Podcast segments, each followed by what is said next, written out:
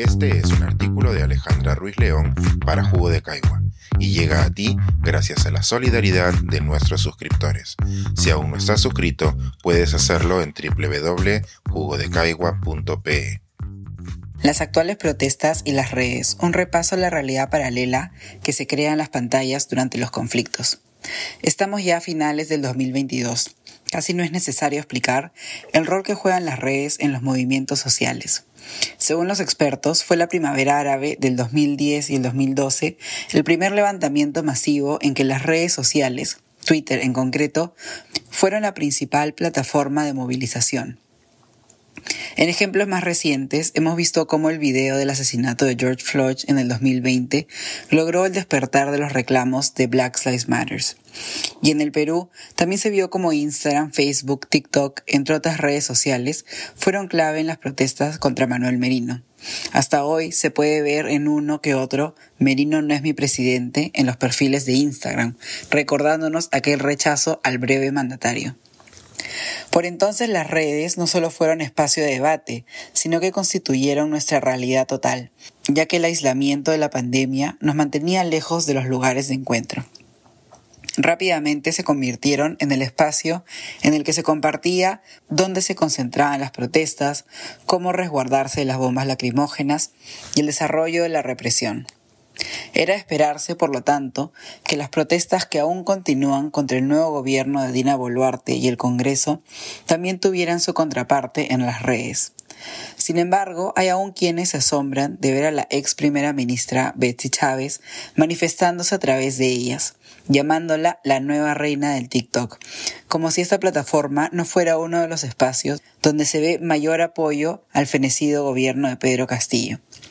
A propósito de ambos, un artículo publicado esta semana en el Comercio argumentaba que Castillo y Chávez no son activistas digitales, ya que usan sus redes para usar la violencia en lugar de promover el cambio social. Dudo que ambos políticos se consideren activistas digitales, y menos aún que estén buscando reconocerse como tales. Sus redes sociales son solo una extensión de su mensaje y son espacios para defender su propia agenda. Entre sus detractores, tampoco creo que nadie esté intentando hacer activismo digital, menos aún cuando se usan las redes para minimizar las muertes de compatriotas, incluso de fallecidos menores de edad, o para ejercer el terroqueo, sin pruebas, reparos ni consecuencias.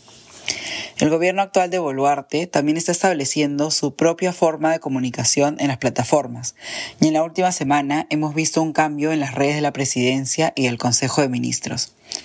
Algo que ha llamado mucho la atención han sido los anuncios de las grabaciones de diferentes Fuerzas Armadas como parte de la agenda de la presidenta.